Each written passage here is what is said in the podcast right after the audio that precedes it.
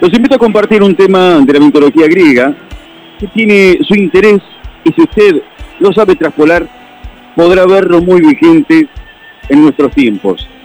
Se celebraban las bodas de Peleo, el padre de Aquiles, el famoso Aquiles, el héroe griego de la guerra de Troya, y la diosa Nereida Tetis, una de las 50 Nereidas. Como Eris, la diosa de la discordia, no había sido invitada, se presentó en medio de la fiesta y, para provocar la discordia entre los invitados, arrojó una manzana de oro con una inscripción que decía, para la más hermosa. Estaban en esa celebración, en esa boda, Hera, la esposa de Zeus, Atenea y Afrodita. Y entre ellas empezaron a discutir a quién le correspondía ese premio de la manzana de oro.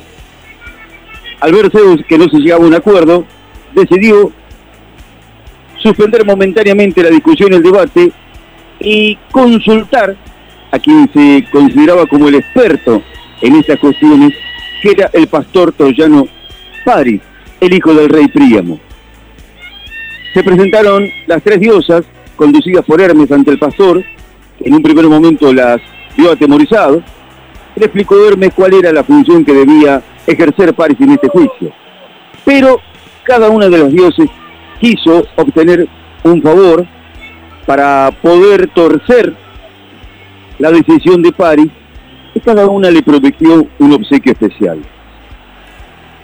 Hera le prometió el poder, Atenea la sabiduría, pero Afrodita le prometió el amor de la mujer más hermosa que existiera en el mundo. Y Paris, inclinado naturalmente a sus pasiones lascivas, a su lujuria, se quedó con el premio que le ofrecía la diosa Afrodita. Y esa mujer más hermosa que existiera en el mundo era Helena, la esposa de Menelao, por quien, en el motivo mitológico, habría de iniciarse el conflicto y la guerra en Troya. Le iba a salir muy caro a los troyanos la elección de París porque era permanentemente, a lo largo de toda la guerra, actuó en contra de ellos y en favor de los griegos.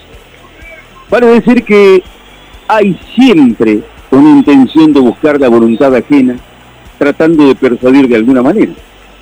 Y que muchas veces el juicio, la opinión de alguien, puede ser condicionada, puede ser influida netamente a partir del beneficio que pueda obtenerse de la decisión que se tome. Piénselo, ténganlo presente y recuerden este juicio que no pierde vigencia en su carácter y en sus aspectos filosóficos más profundos. Darío Lea, siempre un placer darnos una vuelta por su columna, por su costadito, por la historia, por ese recorrido que nos permite el fútbol de Banfield por la radio.